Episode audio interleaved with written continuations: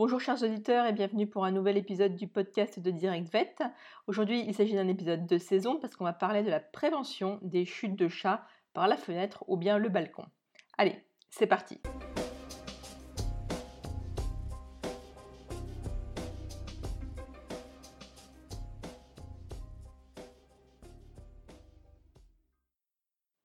Alors avec les beaux jours qui reviennent, un nouveau danger pointe son nez pour les chats vivants en appartement. Il s'agit évidemment du risque de chute par la fenêtre ou depuis le balcon. Il faut savoir que 80% de ces chutes ont lieu au printemps ou en été. Donc c'est évidemment une urgence saisonnière pour les vétérinaires. Lors de leur chute, les chats ne se comportent pas comme une simple masse inerte. En fait, ils arrivent à se euh, remettre à l'endroit en effectuant une série de mouvements partant de la tête et allant vers l'arrière du corps pour donc se remettre dans le bon sens. Cette manœuvre est possible grâce à leur oreille moyenne qui va gérer l'équilibre, et notamment le système du labyrinthe. Après ce redressement, suit une phase de vol plané. L'animal opte une position horizontale avec hyperextension des membres, ce qui permet d'augmenter la résistance à l'air, d'où l'expression de chat parachutiste. La dernière phase est la phase de réception. À l'approche du sol, les membres sont ramenés sous le corps, ce qui permet au chat de se poser sur ses pattes. Grâce à cette capacité à se remettre dans le bon sens, les chutes de chat ne sont pas forcément mortelles, alors qu'elles le sont forcément chez l'homme et le chien à partir du sixième étage. Par contre, eux, les chats peuvent survivre à des chutes bien plus hautes. Donc trois raisons expliquent ce taux de survie plus élevé. Tout d'abord, leur masse corporelle. En effet, ils sont beaucoup moins lourds qu'un humain ou qu'un chien. Ensuite, leur oreille moyenne, donc l'appareil vestibulaire, il met en jeu des réflexes posturaux qui sont plus efficaces que chez les autres animaux. Et puis leur position de parachutiste va augmenter les forces de frottement par augmentation de la surface portante et ça va ainsi modérer la vitesse de chute.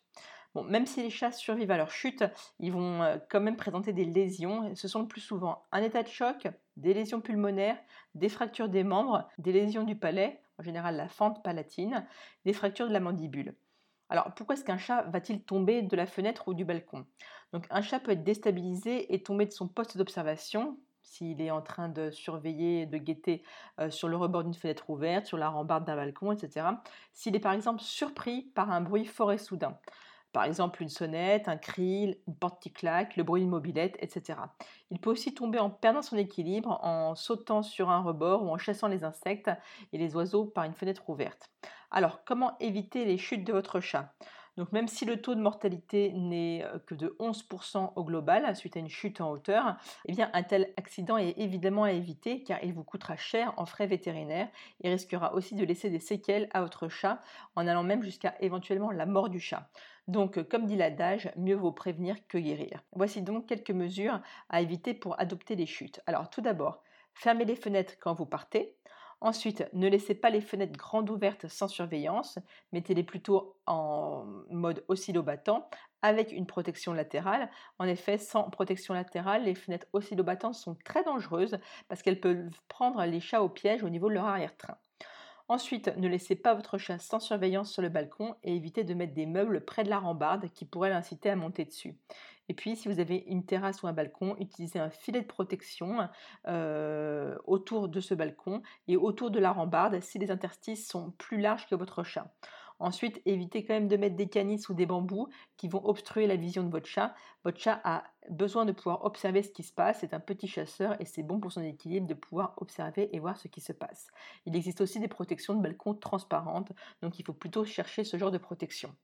Ensuite, dernier conseil, bah, quand vous jouez avec votre chat avec des petites balles ou des objets que vous lancez, eh bien fermez les fenêtres pour éviter qu'il fasse le grand saut. Bon, et qu'est-ce qu'on fait si jamais le chat tombe? Alors, si jamais votre chat tombe, amenez-le immédiatement chez votre vétérinaire pour un, bilan général et la prise en charge de ses blessures. En effet, les blessures potentielles peuvent être euh, vraiment très variées et euh, elles ne vont pas forcément être visibles. Ce ne serait pas forcément une simple fracture osseuse. Certaines blessures peuvent être sournoises et ne pas être repérables par une personne non professionnelle. Il est donc indispensable de ne pas attendre en se disant que ça va aller mieux et vous devez faire évaluer le plus rapidement possible votre chat par le vétérinaire, les 24 premières heures suivant une chute étant cruciales pour le pronostic. Voilà, cet épisode du podcast est maintenant terminé. J'espère que ça vous a plu. N'hésitez pas à vous abonner pour ne pas rater les prochains épisodes. Et je vous dis à bientôt. Ciao